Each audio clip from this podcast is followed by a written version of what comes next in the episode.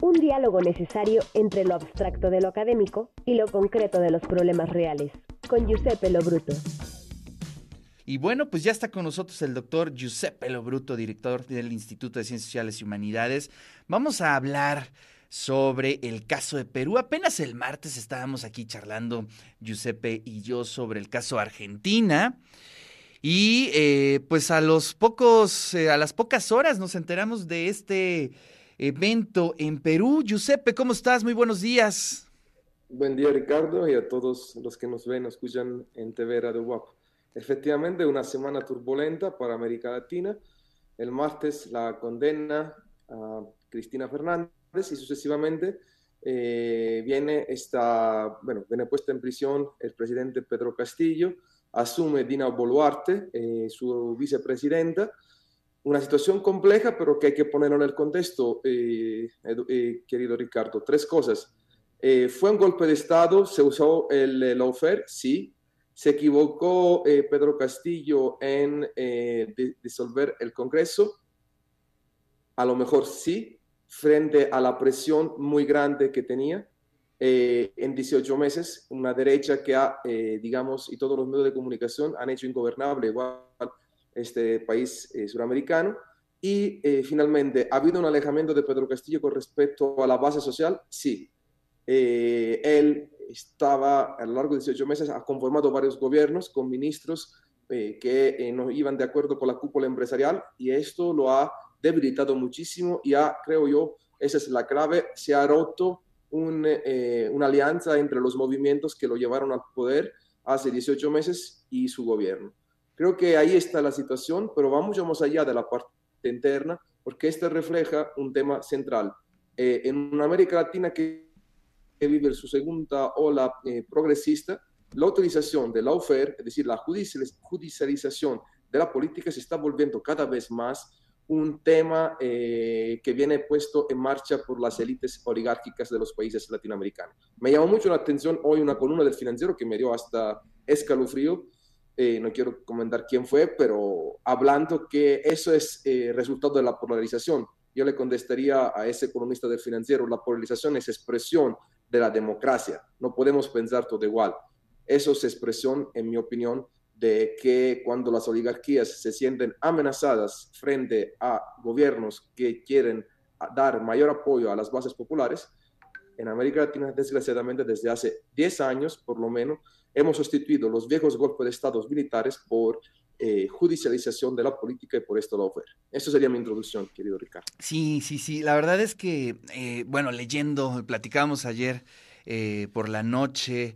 que cada mm, periodista, cada reportaje está dando como, digamos, sobre la misma línea, pero matices distintos, ¿no? Se subraya mucho el tema de la polarización, efectivamente, se subraya mucho el tema de la inexperiencia en, Pedro Castillo también, ese es un tema interesante.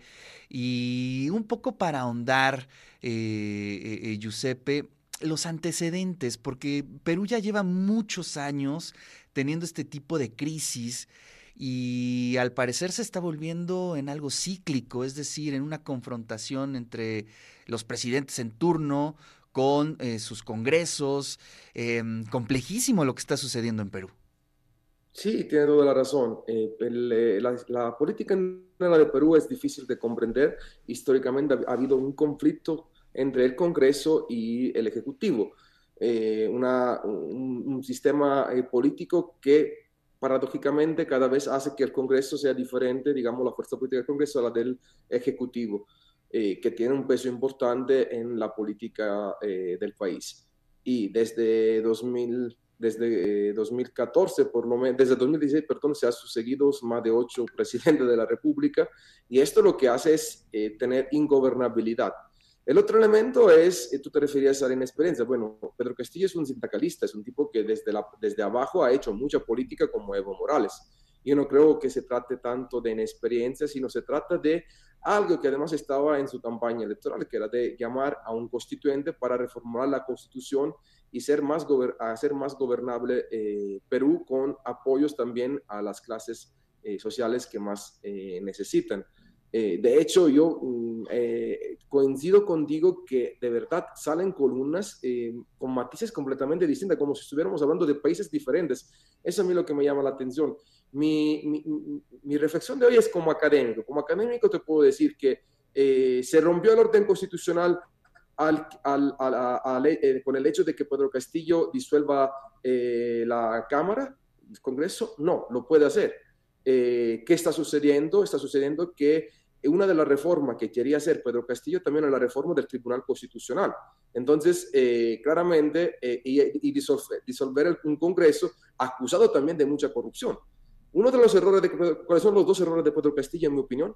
Haber pedido ayuda a la OEA, imagínate, y haber pedido ayuda a la Organización de Estados Latinoamericanos, que le jugó chueco, y en segundo lugar, haber roto con las bases, que era el apoyo esencial para... ¿Cuál es esa ruptura? ¿En qué sentido se da, Giuseppe? Mira, la ruptura, por lo que yo entiendo, la ruptura se da cuando tú conformas un gobierno, tú lo sabes mejor que yo, y necesitas tener la confianza con la cúpula empresarial, lo que estás haciendo es, va, él lo que hizo es paulatinamente cambiar ministros para contentar a la cúpula empresarial sobre las políticas económicas que se quieren hacer. Y eso lo alejó muchísimo de la base popular que lo apoyó. Entonces hay una ruptura entre el movimiento y eh, el ejecutivo. Claro. Y además hay una ruptura interna también dentro de su propio partido Perú Libre en torno a los cambios repentinos que se hicieron en torno a estos cambios de, ministros. Creo que ahí es un error político. Exacto. Sin embargo, creo que eh, ahí sí se puede hablar de golpe de Estado, no es la primera vez, y eh, hay que poner en el acento de todo eh, la reforma constitucional, el llamado a la constituyente y el llamado a la reforma del Tribunal Constitucional, que se quería, él lo proponía desde la campaña electoral. Otro tema que o apenas se está sabiendo es el tema que de México, y Brad lo dijo esta mañana, acepta el asilo político, darle asilo político a Pedro Castillo. Sí. Sí, con eso quería un poco cerrar. Bueno, finalmente se solicita el asilo desde ayer ya prácticamente, digo, todavía no se solicitaba, pero efectivamente Marcelo Ebrard lo, lo llevó el tema eh, o lo propuso y parece que ya se confirma que sí está hecha la solicitud de manera oficial, ¿no? Sí, está hecha la solicitud. Aquí, eh, bueno, hay que entender qué, sucede ahora a nivel interno. Él está, él está acusado de, eh, digamos, incapacidad moral para llevar a cabo las funciones del presidente de la República. Debe de estar una semana eh, recluido de manera eh, provisional. Esta semana sale, me parece, el 13 de diciembre. Y a partir de ahí viene todo un desenlace en el cual él, eh, si logra el asilo político, ayudaría muchísimo para la salvaguarda de su propia persona. Un tema importante, con eso quiero cerrar. Creo que América Latina, querido Ricardo, le hace falta una organización que tutele a nivel de toda la región que los gobiernos, independientemente de qué color son, democráticamente electos, puedan acabar con su periodo, que no, hayas, que no hayan eh, fuerzas externas que, eh, eh, digamos, apoyen estos tipos de judicialización o procesos de la UFER. Yo quiero dar solamente un dato, llama mucho la atención que después que el Congreso lo destituye, el, Estados Unidos, el Departamento de Estado, define a Pedro Castillo ex mandatario, ni siquiera habían pasado tres minutos. Es decir, esto llama mucho la atención, mucha perspicacia. Sí, sí, como que tenían información privilegiada, ¿no? bueno, pues este, interesante. Oye, y además, ¿quién se queda? Entiendo que se queda su vicepresidenta, ¿de qué partido es? ¿Qué perfil tiene? Sí, Dina Baluarte es del mismo partido, eh, aunque ha tenido un contraste muy fuerte dentro de las distintas corrientes que en ese partido, tú sabes que un partido llegando al gobierno hay distintas corrientes, ella eh, tiene una trayectoria política larga dentro del mismo partido y juró rapidísimo porque hay que entender una cosa, era el tercer intento de destitución de Pedro Castillo en menos de un año por parte del Congreso. Y eh, con lo que he contado anteriormente, lo que sucede es que eh, dentro de su propio gobierno por los cambios que ha habido dentro de su propio partido, perdón, eh, ha, habido fricciones. Y eso es el motivo principal político, diría yo, porque sin la, eh, digamos, el debilitamiento de la fuerza que lo lleva al poder, tanto popular como de su mismo partido, no creo que el Congreso hubiera tenido la fuerza simbólica para poder pedir a la policía de, digamos, arrestar y poner en la cárcel por siete días en este momento a Pedro Castillo. Así es. Bueno, pues ahí está un poco la, explicación. Ya fíjate, te estoy revisando eh, la Wikipedia para ver si ya está actualizado toda la información. Ya está actualizada, ¿eh? eh ya, ya, este, ya. Ya tenía listo desde hace un par Yo creo que ya tenía lista desde hace antes, porque aquí, fíjate, abre muy interesante el primer párrafo de Wikipedia. Dice eh, José Pedro Castillo Terrones, Perú, 19 de octubre de 1969, es un profesor y político peruano que se desempeñó como presidente del Perú desde el 28 de julio de 2021 hasta la declaración de su permanente incapacidad moral. Moral, incapacidad moral para el ejercicio de sus propias funciones. Así es. Pero fíjate lo que dice después, tras intentar perpetrar un autogolpe de Estado el 7 de diciembre de 2022. Estamos igualito a lo que pasó con Añez en Bolivia en 2019. Es una situación muy análoga. Luego, afortunadamente, el pueblo boliviano, con, con elecciones democráticamente, eh, eh, fue electo otra vez el nuevo presidente de, de Bolivia, que eh, representa o la continuidad con el MAS, pero bueno, estamos frente a situaciones muy similares. Por eso el peligro de, que hay en América Latina de que eh, la judicialización de la política puede dar, eh, poner de lado a presidentes democráticamente electos. Y lo quiero decir con toda la fuerza académica, la polarización es parte de la democracia. No puede haber democracia sin diatriba política. No podemos pensar todo igual. El consenso social, el pacto social, se, se realiza a partir de la diatriba, a partir de la discusión política.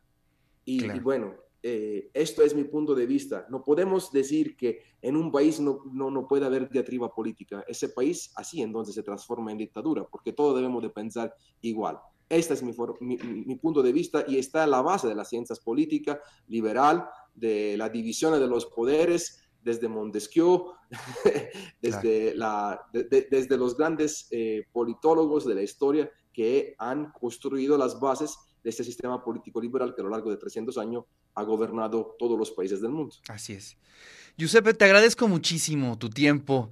Fue una columna eh, extraordinaria, ¿no? regularmente nada más estás los martes, pero sí eh, quise invitarte para que nos platicaras un poco sobre lo que está pasando en Perú. Y bueno, pues esta historia apenas inicia, ¿no? Veamos si llega Pedro Castillo a México, veamos cómo se asientan las cosas y cuánto dura allá en Perú y estar muy atentos. Gracias, Giuseppe. Claro, yo les agradezco como siempre el espacio y bueno, es mi punto de vista. Eh, también eh, puede ser eh, rechazado, puede ser contrastado, pero es un punto de vista, quiero decir, académico sobre el entendimiento que tengo de nuestra amada América Latina. Muchas gracias y que tengan un excelente día.